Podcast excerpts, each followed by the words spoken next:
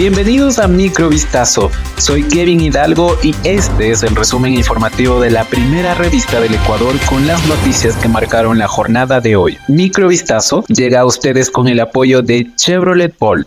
Más de 40 elementos de convicción presentó la fiscal general del Estado, Diana Salazar, en contra de los vocales del Consejo de la Judicatura, Maribel Barrero y Juan José Morillo, y del juez de Pichincha, Vladimir Jaya, por presunto tráfico de influencias. La audiencia de formulación de cargos se instaló este miércoles 7 de junio ante el juez de la Corte Nacional de Justicia, Javier de la Cadena. En la diligencia, los vocales fueron acusados como autores directos, mientras que el juez provincial fue considerado cómplice de acuerdo al nivel de participación en el delito imputado. La investigación inició luego de que un ex asambleísta y un abogado denunciaran el hecho con base en la difusión por parte de un medio digital de una grabación magnetofónica el 15 de junio de 2022 en la que se daba cuenta de una conversación entre los vocales y el entonces presidente de la Corte Provincial de Justicia de Pichincha sobre una acción de protección interpuesta por la entonces presidenta de la Asamblea Nacional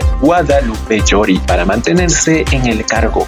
Los ecuatorianos empadronados en el exterior podrán inscribirse para ejercer su derecho al voto de forma telemática para elegir el binomio presidencial asambleístas nacionales del exterior y pronunciarse sobre la consulta popular del Yasuní. A partir del 7 de junio hasta el domingo 20 de agosto del 2023, el Consejo Nacional Electoral habilitó la plataforma. La posibilidad de inscribirse para el voto en el exterior estará abierta hasta el día mismo de las elecciones de presidente y vicepresidente y los 137 legisladores de la Asamblea Nacional previstas para el próximo 20 de agosto.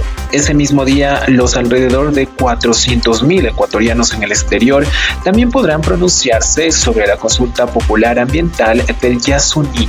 Fuertes precipitaciones registradas en Manabí durante el pasado martes 6 de junio y miércoles 7 de junio provocaron inundaciones en tres cantones de la provincia. En Chone, ríos como el Mosquito y Garrapata se habrían desbordado por las intensas lluvias, la cual devino de la anejación de poblados rurales captada en videos difundidos por medio de redes sociales, principalmente Twitter. Por otro lado, en el cantón Santa Ana, un deslave causado por los temporales cubrió un tramo de la vía de los Cuyeyes. En Fabio Alfaro también se reportaron deslizamientos de tierra. En la vía Bosa Honda, Las Mercedes, en la parroquia Honorato Vázquez, también se requiere que maquinaria retire escombros para que la circulación se reanude. Una ciudadana de 24 años que habría ofertado a su hija por internet, identificada como Mayra, fue detenida por agentes de la Unidad contra la Trata de Personas y Tráfico de Migrantes de la policía. La presión se llevó a cabo en coordinación con la Fiscalía en el sector del Quito Tenis, ubicado al norte de la ciudad capitalina, este martes 7 de junio. Tras allanamiento a un inmueble, fue rescatada la menor y ha recibido las medidas de protección correspondientes, indicó el comandante general de la Policía Fausto Salinas por medio de su cuenta de Twitter. Las labores investigativas sobre la mujer, quien será procesada por el delito de trata de personas, iniciaron después de que un ciudadano de Estados Unidos informó al Buró Federal de Investigaciones de su país sobre el caso.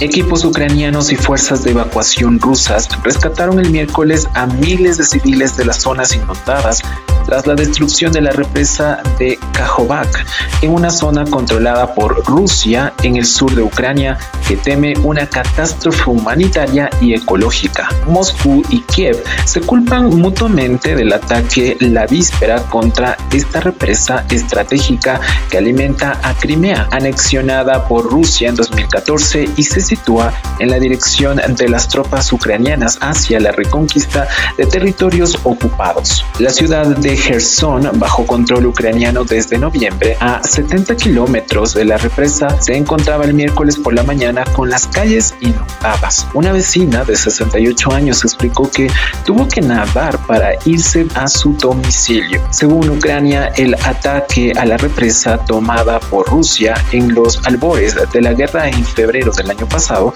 fue un intento de Moscú de frenar la esperada ofensiva de Kiev, cuyo gobierno aseguró que no se verá afectada.